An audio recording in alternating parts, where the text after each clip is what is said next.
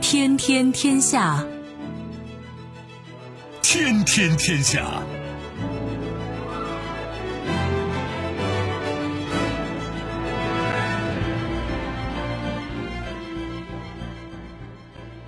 历史穿行者，新闻摆渡人。各位好，我是重阳，这里是天天天下。世界纷繁复杂，新闻随时发生。来看今天值得我们关注的几件事情。终于等到你这一天，别忘记鸿蒙问世。IMF 国际货币基金组织表态，人民币汇率符合中国经济基本面。美国情报界地震，两周内一二把手相继离职。俄罗斯火箭发动机爆炸，五死三伤。公众恐慌核辐射。收听我们的节目呢，你可以用传统的收音机，也可以使用手机。欢迎选择即时客户端，也可以选择蜻蜓 FM、喜马拉雅 FM 或者企鹅 FM，搜索“重阳”，可以收听我们的节目回放以及其他相关内容。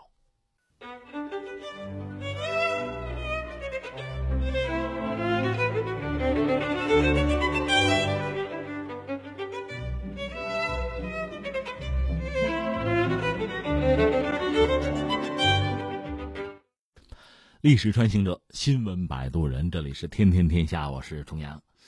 呃，昨天我在我朋友圈里，包括在这个微博哈，我的微博上忍不住感慨了一句：昨天啊，不是今天，昨天应该是属于华为的。嗯，假以时日，再过一段时间回望昨天的话，也许我们会说，昨天是属于中国的，因为华为发布了自己的鸿蒙系统。其实之前呢，先报了一个新闻，它不是有一个开发者大会嘛？他先发布了一个系统，叫 EMUI 幺零点零系统，就想说这个事情来了，但是觉得不够劲儿，哈说再等一等吧。也许我预计在这个大会的最后，是不是还会有点惊喜哈？最后五分钟什么的，没想到在昨天就发布了鸿蒙系统。你看这个事儿本身，首先就说华为做事情是。比较沉着，比较淡定，但是呢，他话从来不说满。你记得之前呢，华为的高管曾经谈到过鸿蒙系统，他们其实口径不完全一致，而且讲呢，也许得明年了，今年不行就明年。但是没想到现在就推出来了，所以给我们还是意外的惊喜，甚至是震撼。就我个人来说，尤其如此，甚至这个秦淮党的顾忌发作哈，非常的感动，非常的高兴吧。我由衷的觉得这是一个标志性的事件，标志什么？待会儿我再讲啊。咱们一样一样说吧。先说这个事儿吧，就是余承东先生，他正好也是五十岁的生日嘛，就在这次华为的全球开发者大会上，是正式的发布全新的基于微内核的、面向全场景的分布式操作系统，呃，鸿蒙 OS。这里边有几个关键词哈，我们就简单说说吧。我这也算是现炒现卖。一个是微内核，微内核这个设计理念呢和安卓是不一样的。安卓那叫宏，就宏大的宏哈，宏内核，那就人家那大，咱们那小呗。而按照余承东的说法是这样，他说安卓有一亿行代码，内核呢超过两千万行，但是作为用户用到的代码呢还不到百分之八，所以整体呢是比较冗余。那么华为显然认为这个没有必要也不需要，所以就搞了一个微内核的设计理念吧。这区别于安卓，而且在微内核下呢，采用同一套内核是可以针对不同的硬件做不同的 UI 界面，提升效率。其实坦率讲，到现在关于鸿蒙系统的一些所谓优点，我看从昨天晚上开始就刷屏了，到现在，啊，很多就圈里人吧、业内人士吧、专业人士开始解读鸿蒙系统。我呢不算圈里人，我的解读肯定不那么权威，所以大家有兴趣可以去网上搜一搜比较权威的，就技术流的一些。相对标准的答案，我要说呢，说这些东西其实为时尚早。说到底，等到鸿蒙我们拿起来我们用，甚至以我啊作为一个中年人的判断，它用起来也未必一开始就那么容易上手，就那么好用。它可能还要经历一个磨合的过程，就是一个公众反馈、就用户反馈的过程和厂家互动的过程，最后才会趋于完美吧。我记得之前和大家聊大疆无人机，大疆无人机最早啊，就汪涛他们做的时候，也不是现在这个款式啊，就这个四轴也不是这样的，就是在和用户互动的过程中，有用户建议他们，你们不如搞四轴，最后才出现这样一个状况。但总的来说呢，这个开始是太重要，至关重要。就像那歌唱的，终于等到你啊！幸好我没放弃，真是这个样子，特别感慨吧？那为什么这么说？你说这事儿它有多重要？它标志着什么？我觉得它标志着什么呢？中国的企业作为中国经济的一个微观的细胞，一个单位吧。以华为为代表，当然华为跑的是比较靠前的啊，是终于认清了当今啊，就是国家层面竞争的本质，认清了商业啊竞争也好，运行也好，内在真正的规律，而且不但认清，能够真正的去应对，看清楚规则，利用规则，最后去赢。我觉得我们现在是真正做到了。那华为的做到，也就印证它间接的，也就证实证明了我们的决策层早已经看得很清楚，而且布了局。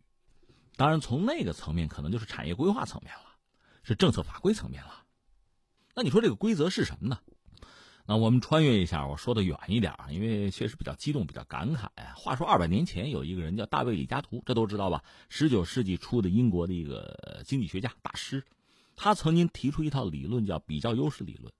简而言之，就是你不同的国家、不同的经济体吧，自己有自己的优长，对吧？如果大家都把自己的优长发挥出来，彼此就贸易，那其实啊，我们中国话就是双赢嘛，多赢嘛，就是这么一个格局。他说的对不对呢？应该说对。那但是你知道我这毛病，喜欢说但是，但是呢，有这么几个事儿，我们得厘清一下。一个是呢，是十九世纪初和今天，其实事易时移啊。很多事情已经发生了变化，最基本的李嘉图那个时代其实还是农业吧为主啊，各国经济体啊。那今天可能已经不是这样了。另外还有什么呢？那你要承认事物是运动变化发展的，你要用这么一个发展的眼光去看问题，就是一个经济体它的比较优势吧，其实不是一成不变的，它可能会变化，它要发展，它有更多的诉求，这个也要看到。你比如中国在世界上的位置，就是我们改革开放之初，我们也是玩劳动密集型的产业啊，给这个世界生产什么打火机啊、眼镜啊、睡衣啊这东西。但是我就说，我这辈子这么辛苦，我认了。我儿子还生产这个呀，他得造造大飞机啊，到我孙子得上天呀，得到月球上去呀。我这要求不过分吧？这叫发展。另外还有一个我想说什么呢？就是经济学家呀，其实都是绝顶聪明之人啊，但是。他毕竟是一个专业，他往往是愿意用这个专业、这个视角去看问题，所以他可能比较重视某些领域和规则，而忽略了其他。对李嘉图的这个所谓比较优势理论，我就扯这么几句。为什么呢？啊，你比如当年中国就是个典型的例子，咱就说大清国吧，自给自足自然经济，英国人找上门了，咱做生意呗，我不跟你做，你有的我也有。你没有的我还有，或者说你有的那个我没有的我也看不上。你那奇技淫巧我没兴趣，我自己玩的就挺好，我不跟你玩。这是中国当年。那后来英国打开中国大门，那五口通商做生意，但这个时候中国的主权可就不被尊重了。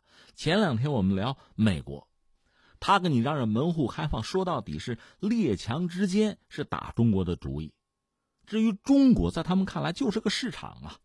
我可以再说一句，印度当年英国在全球，它不是纺织业比较发达吗？它需要棉花，那它本土当然提供不了那么多棉花了。那怎么办？全球找地方，找印度。印度那人家是种粮食的嘛，不干。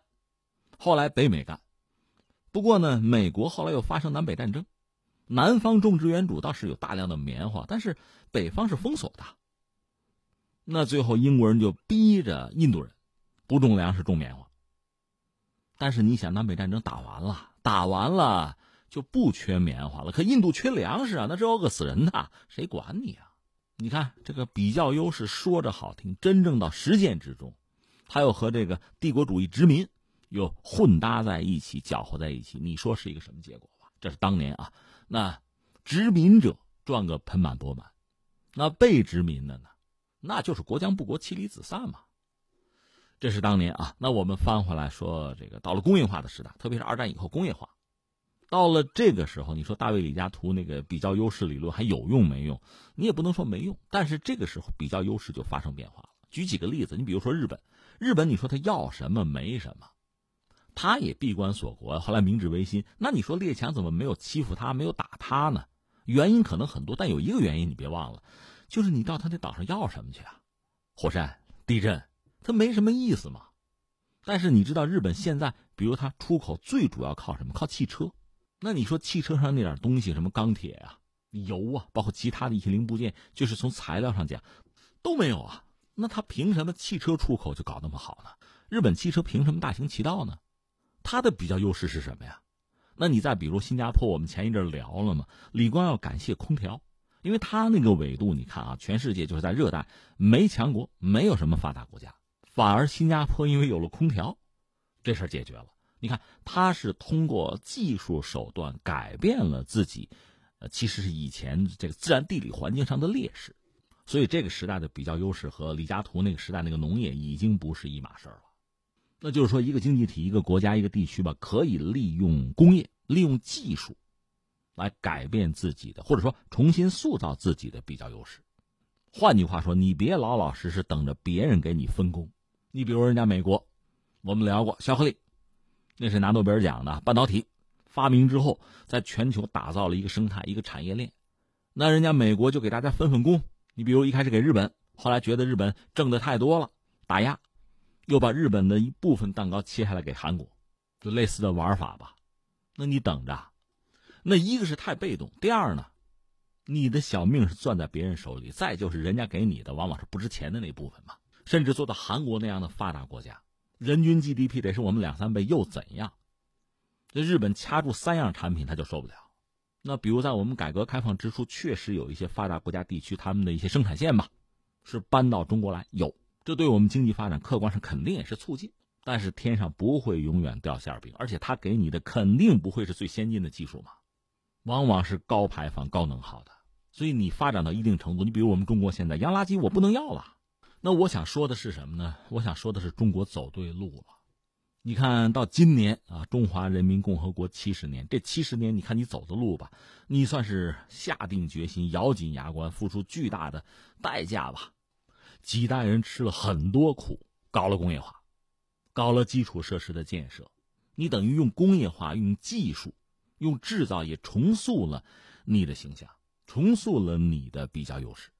我和大家聊过嘛，呃，有一个战略家叫蒋百里，写了一本《国防论》，里边提到过就三个要素嘛，一个叫物，就东西；一个叫人，还有一个叫组织。这三样是非常重要的。刚才我们讲，比如基础设施啊，工业化，这叫物；还有一个什么呢？人。这我就又想起谁呢？当年有一个经济学家叫汤敏，他曾经向相关部门就是建议叫什么呢？扩招。扩招啊！当年我跟你讲，我就一肚子牢骚。我就觉得扩招之后，这个大学生啊，毕业生水平素质低了。我实话实说，到现在我也不觉得就更高哈。但是扩招带来什么好处？现在想想，你终于想明白了，就是我们的这个受过高等教育的劳动力，你想中国十四亿人口的基数啊，那我们的工程师红利就来了。这个比之前的这个人口红利又更进了一层，又更上了一个台阶。所以今天你忽然发现扩招带来的好处，包括之前什么奥数带来的好处，它已经被我们这个国家发展啊这个过程享用到了。我记得是库克吧，就是苹果那个库克说一句话，那是他心里话。他说，就在美国啊，让这个模具工程师开个会，说不一定能坐满这个房间。那你要让中国中国的工程师开会，那得坐满几个球场的。所以你看，我说中国人走对路了，就是这个意思。那么对不对？那个标准怎么叫对呢？就是，这就说到我们另一个可以说有个推论：贸易战在今天，我们坦率讲，恐怕是不可避免的。原因是什么呢？就是以前你比如说农业时代，李嘉图那个时代，大家其实都是靠天吃饭。看看你的纬度经度，看看你的地理环境，不就那个样子吗？农业嘛，没有农业，你有牧业，实在不行搞点纺织业，就这个嘛，渔业。现在不是了，因为现在有工业、有制造业、有高科技产业，你确实可以在这个全球非常复杂的、相互联系的这个网络里边找自己的位置。而且不但要找，你要维持住这个位置吧，你必须想各个领域啊，上下游你去想办法去延伸、扩大自己的影响力。你要做到什么呢？做到极致，做到一个枢纽的位置，那只能这样，你才安全。那可能在某一个领域，原来人家是老大，人家是枢纽，现在你做的更好，你就会替代他，因为技术也在进步。这个市场也是全球化的，他做的好，大家用他的；我做的好，大家买我的嘛。这种竞争的格局早已经形成了，就是你看清楚没看清楚，而且竞争的手段也越来越多样化。而且坦率讲，如果我们用道德、用底线来讲，越来越没有底线。那你看看前段时间那个中兴的遭遇，昨天我们又聊到日本那个东芝事件。东芝事件是一个孤立事件，它背后它的背景是什么？一九八五年还有广场协议呢，美国是拉着日本打贸易战呢，那逮一个机会当然要摁死你了。所以你看啊，感慨一下，一个是我们推了一下逻辑，从大卫李嘉图那个时代讲什么比较优势，到现在其实真的是哪吒那句话了，就是我命靠我不靠天了，我自己定了，我走我自己的路了。谁先认清这一点？谁能做好准备，谁就能赢，至少能生存下去吧。刚才我又扯了俩推论，一个是贸易战，恐怕 这是国家之间竞争的一个常态。这么说吧，再一个，我们还得看看中国走对路了。至于华为呢，为什么我们特别就是兴奋，就在于华为是看清了一切。所以你看，余承东就在他那个开发者大会上讲什么呢？他说：“我们搞定了芯片、大数据库、通信这些技术。”鸿蒙是具有里程碑意义的，未来还要大干一场，这就是它，或者说这就是华为。那最后第三呢，肯定我们还得说几句未来，是吧？我们一个听友叫做 A G S C C Y，我也不知道怎么念，就这么念吧啊。他说是全程看了这个开发者大会，个人理解，华为发布的不仅仅是一个鸿蒙系统，而是发布了一整套的五 G 网络架构之下万物互联的物联网解决方案。从系统、硬件、协议转换、云空间、软件生态以及芯片等等方面，给出了厂商开发者方向，相当于股价搭建好。未来要看发展，发展好了，身躯才能丰满。这个我确实很有同感，而且华为又砸了十个亿美元，就鼓励大家开发者嘛，沿着这条路走下去。那接下来会怎么样呢？我觉得第一个。华为做到这样一个地步，所以像什么谷歌或者说安卓，只能和华为更紧密的合作，更良性的互动，相互尊重，以求共赢吧。咱们用都是时髦的词儿啊，再打压华为，想掐华为的脖子，至少在这个领域，不但没有意义，反而很可能是自取其辱。辱这个词儿。面子事儿倒在其次，关键是市场丢失可能会很严重。因为按照余承东的说法，这个转换就是如果放弃安卓用鸿蒙的话，是一两天的事儿吧。那么至于华为呢，鸿蒙应该讲叫开天辟地，在目前的状况下，选择和安卓继续合作，可能也才是上上签儿。因为安卓说到底，它是一个生态，它是一个秩序，它在全球有大量的应用者，所以贸然的。割袍断义啊，分庭抗礼啊，可能并不是最明智的选择。但是在未来万物互联的时代，华为已经有一整套的解决方案。而如果安卓拿不出来，那就很尴尬。那到时候作为消费者，骑着马找更好的马，那就势在必行。所以一切可能还是水到渠成的好。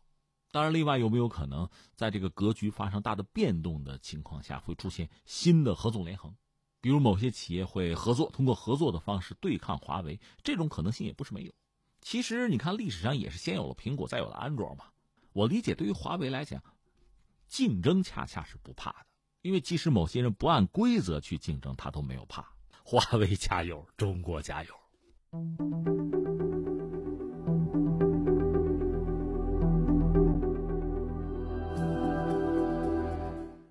听听天下，我是重阳，咱们继续啊。关注一下美国财政部把中国列作所谓汇率操纵国这件事情吧。时间是在八月六号，咱们沿着时间轴捋一下啊。人民币对美元的汇率在周一是破了七，当晚呢，美股是得到一个年内最惨交易日，然后美方就直说这是中国动用了汇率武器，第二天把中国就列作所谓的汇率操纵国，然后是央行在六号呢有一个反驳。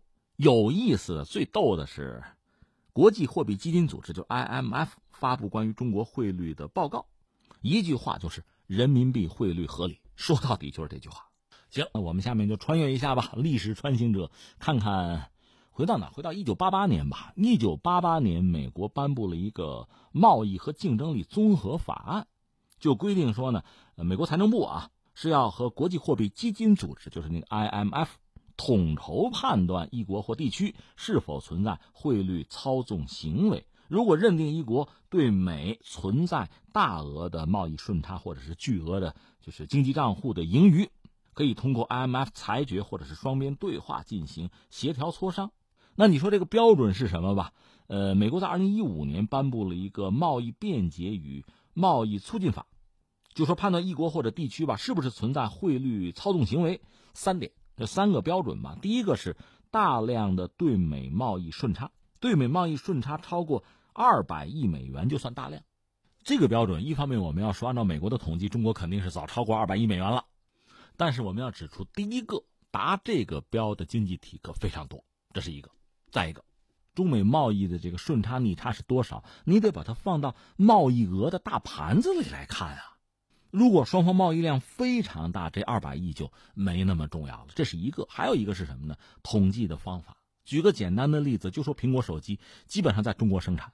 然后从中国，比如说出口到日本，那这个账呢怎么算？是中国出口到日本，它是这么算这个账。但是钱让美国人挣了，这你怎么不说呀？所以这里边你看到，因为涉及到全球化呀这样一个背景，很多这个跨国公司啊、全球性的企业呀，它在全球布局，它带来的这个统计上确实是有难度。但是统计标准早就应该调整了，你不调整，那这些东西就没有意思了。如果你要再让我补充一点的话，就是美国在高科技领域对华很多是禁运禁售，你不卖，你总让我买你的农产品，那你想我拿你当个农业国，那你说出现这个比较大额度的顺差逆差，这恐怕也是意料之中的事情吧。所以你看，这是第一个标准。另外，它还有第二个标准，说什么呢？说巨额的经常账户的盈余。经常账户盈余超过 GDP 的百分之三，还有第三个标准是什么呢？对外汇市场的持续单向干预，对外汇进行多次重复的净购入，并且在十二个月内的净购入额超过 GDP 的百分之二。那你看，这是 IMF 和美国人算一起啊共识共同的标准。你说那美国人凭什么你和 IMF？这咱就别争了，这个确实有历史的因素，而且即使在今天，美国也算是全球最大的经济体吧。我们讲它经济那个盘子将近二十万亿，但不管怎么说，这三条标准哈，我们姑且就先按这三个标准走。第一个标准我说了，那涉及到的国家可就多了，而第二、第三个标准，中国它就不达标。所以你看啊，这历届美国政府确实也有很多美国的政客，包括总统，就想拿这个跟中国说事儿，说到最后就认说。得，中国没操纵汇率，这个你说不着人家，一般就是这样。但特朗普这回确实破例了。其实他竞选总统那阵就嚷嚷呢：“你等我上台，我一上台就把中国定成汇率操纵国。”这哪是你上台说定就定的？他不得有个标准吗？你说操纵就操纵了。本来你看这话说的就挺没意思，但上台之后吧，一直也摁住，就没有拿这个标签贴中国。说到底，我们以为他这个标签真的就是个松紧带，可松可紧吧。作为一个谈判筹码吧，不过就是如此。更况且他手下多次劝他说：“别，中国不是没有达标嘛。”所以这事儿一直按到现在。可是现在美国人终于按捺不住，还是把中国列作是汇率操纵国。这个确实就是一个自相矛盾的故事了。那我们看看历史上有没有人拿这个汇率作为一个武器打什么汇率战？这是不是算是经济战啊、金融战、贸易战里边的一部分？你也可以这么说。最典型的，咱们还是穿越历史上去看看啊。一九二九年到三三年的，就是席卷西方，首先是啊，最后席卷全球的经济危机。当时美国通过了一个斯姆特霍利关税法，那就是涨关税嘛，跟现在是一个毛病嘛。他觉得这样自己经济就上去了，这是以邻为壑的玩法吧。所以你看，我们讲这是太阳底下无心事哈。呃，就前两天美国那个诺贝尔奖得主，就经济学家吧，就克鲁格曼。说了句话，说中国在给特朗普上经济课。我们还翻回说，一九二九年到三三年啊，就是美国开始涨关税，这样带来个什么结果呢？就是大家就纷纷的也提高关税，你这么整我，我也这么整你嘛，都是报复性的提高关税。但是你向外卖东西不容易了，怎么办呢？那就是货币吧脱离金本位制，就是竞争性的贬值，通过贬值看能不能呃刺激一下出口吧。这就是多国的汇率大战吧？结果就是，它不是两败，是多败俱伤，没有赢家呀。很多国家深陷危机，不能自拔，到最后，那就拔刀相向啊，世界大战了。二战结束以后呢，那全球的这个贸易战也是烽烟不断哈。如果说到汇率战呢，你看一九八五年美国逼着日元升值，就是广场协议，美国是频频发招对日本发动贸易战，这里面汇率战也是其中的一部分啊。这给日本折腾的不轻哈。但是翻回来，你说在今天，有人统计说，当年签广场协议的时候啊，就是美国和日本之间的贸易，日本是有巨大的顺差的，就美国是逆差，对吧？到现在你说通过这个贸易战啊，通过汇率战啊，怎么样？现在日本对美贸易啊，说这个顺差是当年的可能两倍，没起什么作用。另外值得一说的是，美国和德国也有汇率战，逼得德国马克也升值了。但德国人应对还是比较到位的。德国是坚持了自己稳健的货币政策，也是推动供给侧改革，最后成为一个经济强国。所以现在看当年美元对德国马克的这个汇率战啊。你能说打赢吗？而且，咱再说这个贸易啊，顺差逆差，现在德国人还是顺差呀，美国人还是逆差呀，这仅次于中国呀。所以你说美国人一方面恼火，另一方面我们要说你这个玩法不灵嘛。更何况事易时移呀，现在中美确实是全球最主要的经济体。从这个出口附加值这个角度产品来看啊，两千年全球价值链呢两个中心，一个叫美国，一个叫德国。中国在一个什么状况呢？在全球价值链的地位呢，不如英法，甚至比韩国还要小。你看看现在韩国经济这个状况哈，但是到了二零一七年，全球价值链已经发生了根本性的变化。美国、中国再加上德国，这算是中心。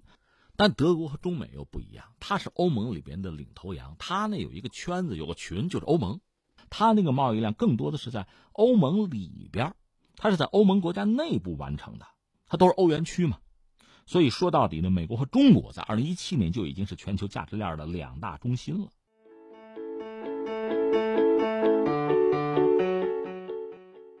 那在这个状况下，刚才我们讲美国给中国贴个标签，说这个操纵汇率哈，美国搞贸易保护主义啊，对全世界几乎都是这个样子。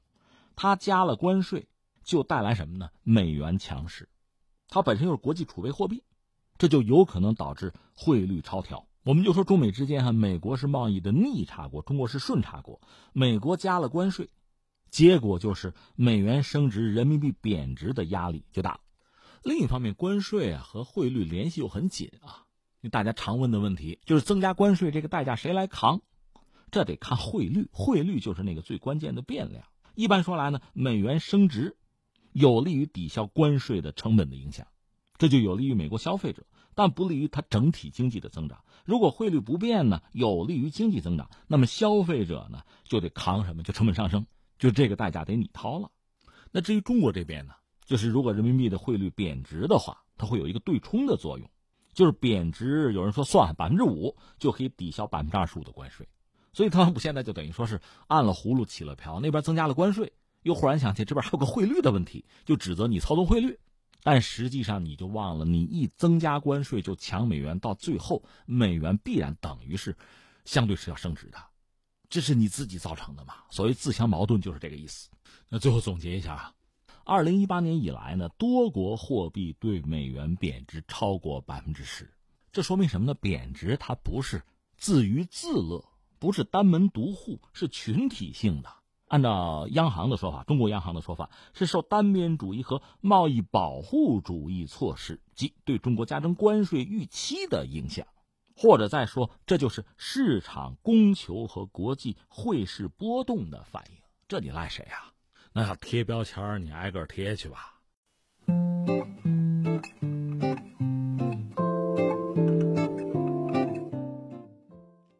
历史穿行者，新闻摆渡人，这里是天天天下，我是重阳。下面关注一下一个专业的术语，叫美国情报界。那我现在说这个概念吧，其实俩意思。一个意思呢，其实美国情报界这是一套书，上下册。就是美国人写的，叫做杰弗瑞·理查尔森，应该就是去年的书，书挺贵啊，挺厚。这个作者呢叫杰弗瑞·理查尔森，是基于深入调查吧，根据诸多原始资料，还有这个可能有数百份的官方文件吧，就完成了这部书，很专业，就是对美国的情报帝国吧，情报界做一个全面详细的概览。这是这套书，我可不是卖书的啊，把书放在这儿啊。再就是现实生活中的美国情报界了，其实也有灰头土脸的一面。最近这个美国的枪击案，这算本土恐怖主义吧？但是你说像 FBI 也没辙。从某种意义上讲，美国情报界对于他国境之外的，我们就说反恐啊，还是做点事情。但是对美国国内的反恐，怎么真的是一筹莫展？就说他打击国内恐怖主义，远不如打击国外的那么相对得心应手。但这里面他可能也有他的难处吧，很尴尬吧，很难进行呃相关的这个调查和干预吧。因为美国有宪法呀，第一条、第二条这个修正案。保护公民言论自由啊，持枪权利没辙。咱们今天倒不是念到这个事儿哈，我们要说的是美国情报界现在天翻地覆，两周内一二把手呢都辞职了，所以有人说这是特朗普在洗牌呀，换帅嘛。就八月八号的时候，特朗普这个推特啊，推特治国嘛，就说美国情报界的二把手就戈登啊，是在八月十五号要正式辞职，因为之前呢，美国情报总监科茨。在上个月二十八号已经宣布离任，所以等于说这是美国情报界的高层啊高官，就是一二号人物吧，发生重大的变化。这里面涉及到这么几个概念，一个叫做美国情报，就是国家情报总监啊，这个待会儿我有空再详细解释啊。这个角色不是一个简单的行政官员啊，这个官僚位置，它是代表了美国整个情报界、情报网络，包括军方啊，所有信息汇总的一个核心、最主要的那个枢纽。所以呢，这个位置的人的变动，确实让美国就是政界，比如国会啊，包括军方都感到震惊和关注。另外，还有一个不寻常的在哪儿呢？就总监走了，他那个副总监呀，是应该在总监辞职之后成为代理总监。当然，总统会有一个提名，这个新的提名呢，呃，参院的情报委员会再有听证会，对总统的新提名的人选呢做一个确认。他是这么一个程序啊，但是这回很意外，就是那个副总监戈登啊，特朗普也没给他这机会。科茨辞职之后，戈登是去做这个什么汇报吧？不听不听，你也走吧，等于说他也被赶走了。这是我们目前看到的状况啊。你说特朗普还是要用自己人吧？这两人他都信不过，这两人等于说也是一个团队吧，和特朗普其实早有分歧，或者说特朗普和美国情报界早有分歧，这矛盾是由来已久。说到底呢，特朗普这次就是上台啊，就作为一个总统上台呢，始终伴随着一个阴影，就是所谓的通俄门，或者我们换一个说法，就是俄罗斯啊，在美国人看来，很多人认为啊，俄罗斯干涉了美国二零一六年的总统大选。你看，这是捆在一块儿了啊。如果俄罗斯干预了美国总统大选，那么美国总统大选的结果就是俄国人助推的。那谁是赢家？特朗普啊！那特朗普和俄罗斯人的关系这就说不清了吧？所以你看，这个矛盾从一开始就已经确定了，这是结构性的。你刚才我们讲那个总监叫科茨，他就说呢，我们对俄罗斯干预二零一六年就是美国大选的评估，以及他们正在进行的遍布各处的破坏我们民主的努力，都是明确的。你看科茨这话呢，意思就是特朗普上台这事儿是吧？俄罗斯人帮的忙呗，等于说是这个了。那你想，特朗普心里能过意得去吗？那得跟他较真啊！那最终的结果是你走人，连你的副手也走。那我要一个更听话的团队。这是我们把这个事情说清楚了啊！但是这不算完啊，我们要深挖一步。我想说的是什么呢？说到底还是看看美国情报界的真相吧。美国这个情报界也是有一个从诞生啊到这个逐渐的发展啊成熟这么一个过程。你看一战的时候，美国总统他连一个属于自己的情报机关也没有。嗯，二战呢倒是搞了一个战略情报局，他那个相对独立于国防部是吧？但是战后给裁了。到了一九四七年呢，美国总统是杜鲁门，其实冷战需要吧？你要没有一个稳定的情报机关，哎呀，那战后各种国际问题处理起来都头大，怎么办？还得搞一个。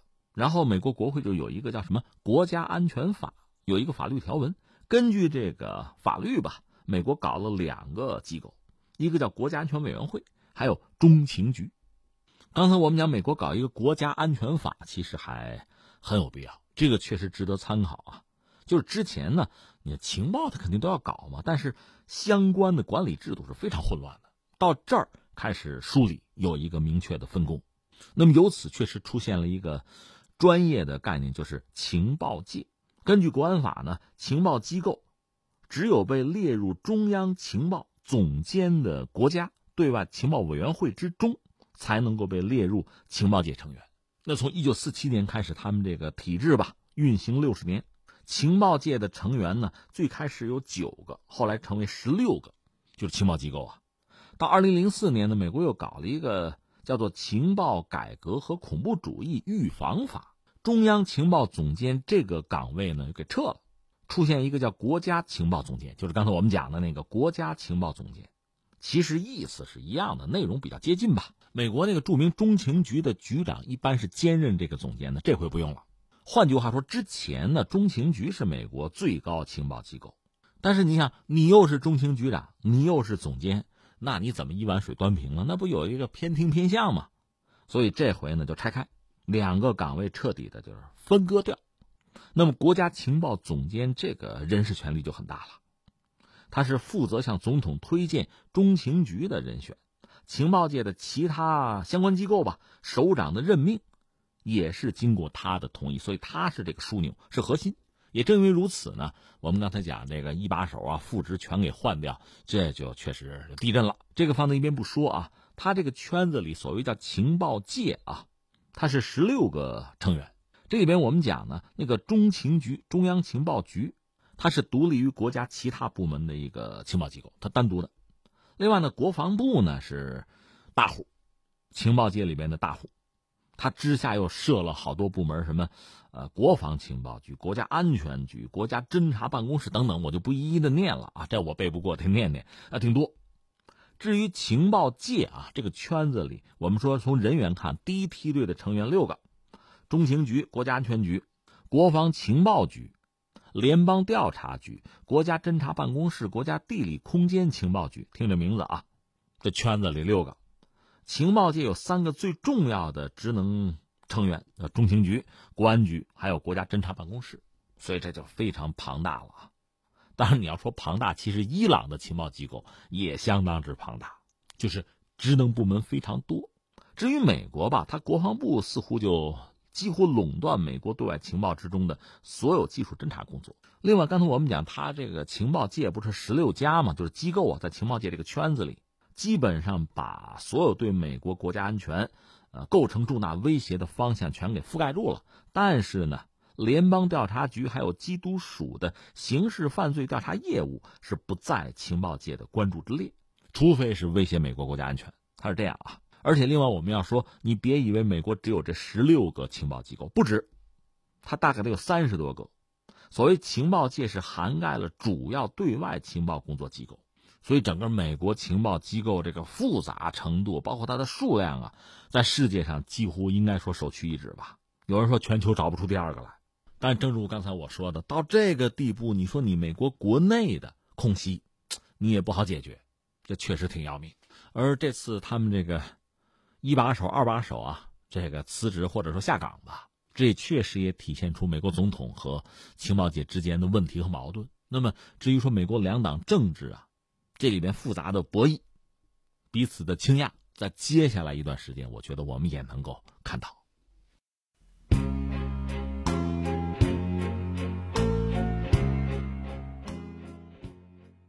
听听天下，我是重阳，咱们继续啊。俄罗斯最近又出件事情，它是一个军营吧，发生了火箭发动机试验爆炸事故，死了五个人，这五个人还是核专家。俄罗斯媒体最新有一个澄清说，这不是切尔诺贝利啊，地点和时间是这样，是八号在俄罗斯的阿尔汉格尔斯克，那是一个州啊，在那个军营里发生了一次液体燃料火箭发动机试验爆炸事故，说五人死亡，另外还有三人受伤。说这个事故啊。当时有一个工程技术团队是在为推进系统进行同位素电源作业，爆炸造成呢短时背景辐射上升，但是很快就恢复正常了。这次测试之中呢，有五名俄罗斯核专家遇难，还有三名军方和民用专业人士受伤。当然就猜了，路透社猜是什么呢？说俄罗斯这次爆炸事故吧，可能涉及核导弹。但一般说来，我们知道这个液体燃料火箭。就推进系统发动机发生爆炸，全世界都一样，这玩意儿发生爆炸不至于释放核辐射。当然，这个事儿呢，因为就俄罗斯今日俄罗斯那个媒体，呃电视台就爆料说，军方这次试验呢保密性是比较强的，国防部一开始口风很严，所以引发阴谋论。有人说这是军方在掩盖事故啊，是不是又有一次类似或者不亚于切尔诺贝利那个规模的核事故发生了？那是在一九八六年吧，所以之后官方等于说是带有辟谣的性质吧。查了一下，阿尔汉格尔斯克这个军营，它应该是俄罗斯海军的一个研发设施，主要是搞海基弹道导弹、洲际导弹、巡航导弹、防空导弹，搞这个的。这个地方离那个北德文斯克那是军港吧，离那儿大概是三十公里，也是北方舰队的一个大基地。那个北德文斯克除了是军港以外，它也有造船厂，主要是造核潜艇。当然，这事儿发生之后，当地民众还是一度有恐慌，比如跑到这个药店去买碘片什么的吧。说是这可以防止碘幺三幺辐射，但言而总之这事儿就这么过去了。那我们感慨的是什么呢？第一个，俄罗斯确实最近这段时间啊，所谓祸不单行。前段时间你还记得，他有一条核潜艇是特种核潜艇，发生事故艇没有沉，但是死了十八个人，应该都是高级军官，他们可能还是为了保护专家，牺牲吧，因公殉职吧。那就是前段时间的事情，没多久，现在又来一出，这确实给人一种祸不单行的感觉啊。但是总的来说，我们还得承认，俄罗斯在就是火箭啊，特别是液体燃料火箭发动机，在这个领域，这个技术还在全球范围内是领先的。这个我们还要承认。甚至我们知道，它著名的那个 RD 幺八零那个发动机，美国人也在买，美国人还用。我记得他们就美国人一买就是一百台，那么高。就算是现在双方互相制裁吧，但是涉及到这个火箭发动机的交易，应该还没有停，这就很耐人寻味了。简单扯两句吧，从哪儿聊呢？从苏联的一次火箭的，也是一次悲剧开始聊吧。就是美苏冷战期间，双方就在争。其实那阵儿呢，双方都有登月计划。苏联的登月计划比美国也晚不到哪儿去，就是把人想送到月球上去，压倒对方。所以当时苏联启动了一个。大的运载火箭的研制计划叫 N 一，大家记住叫 N 一，英文字母 N 啊，这玩意儿是个巨无霸吧，高度是一百零五米，三十层楼吧，这个满载重量能有两千八百吨，两千八百吨什么概念？那个年头护卫舰可能也就这个水平，但是因为技术原因吧，它没有办法造特别大推力的这个单个的发动机，所以用了四十四台发动机。你觉得这是不是有点傻大黑错呢？没办法嘛。你看，当时美国搞阿波罗计划，就是往月球上送人呐。他用的是土星五号运载火箭，运载那个阿波罗飞船。土星五号是世界上啊到现在基本上也是从记录上讲啊，推力非常大的火箭。它新一级呢是用五台 F 一火箭发动机，单台推力呢将近七百吨。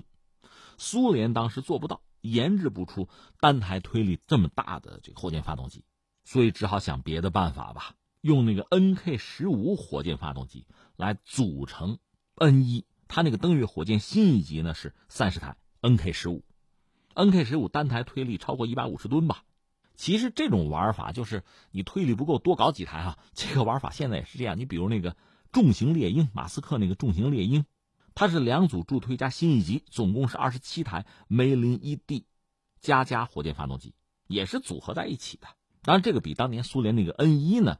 那是小巫见大巫，所以当年苏联搞 N 一的时候，你想四十四台火箭发动机，这里面涉及的麻烦特别多，推力平衡的问题啊，包括你那个火箭那么大，有没有可能共振，就这些问题困扰着 N 一，一直在困扰。